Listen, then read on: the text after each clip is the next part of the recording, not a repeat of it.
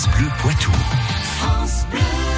France Bleu avec les histoires du Poitou en compagnie de Patrick Citeau qui évoque aujourd'hui la vie de Claire Sainte-Soline, une femme de lettres née à Melran dans les Deux-Sèvres. Claire Sainte-Soline, de son vrai nom Nelly Eva Fouillet, voit ainsi le jour le 18 septembre 1891 à Melran, près de Mel. Son père, Pierre Fouillet, qui sera maire de Niort de 1932 à 1935, et sa mère, Henriette Léontine Barbeau, sont instituteurs. Jeune fille, Nelly Fouillet fait des études brillantes à Niort. Elle poursuit son parcours scolaire à l'école normale supérieure de Sèvres, à Paris.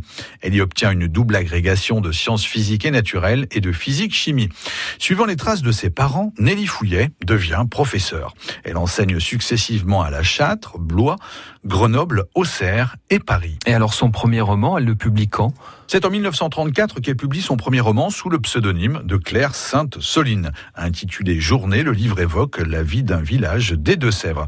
Une des communes du département, Sainte-Soline, située près de son lieu de naissance, lui a d'ailleurs inspiré son nom d'auteur.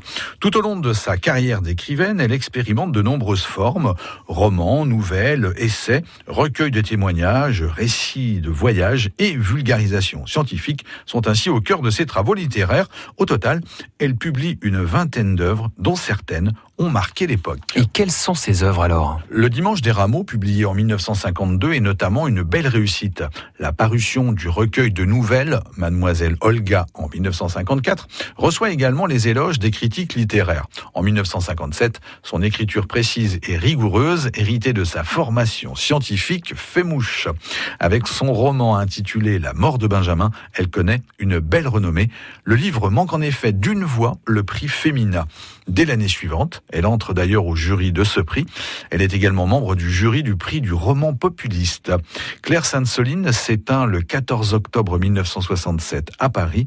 Elle est inhumée le 17 octobre suivant au cimetière des Sablières à Niort, où elle repose avec ses parents. FranceBleu.fr pour retrouver vos histoires du Poitou. Patrick Citeau, vous allez dans la rubrique Histoire du Poitou. France Bleu Poitou.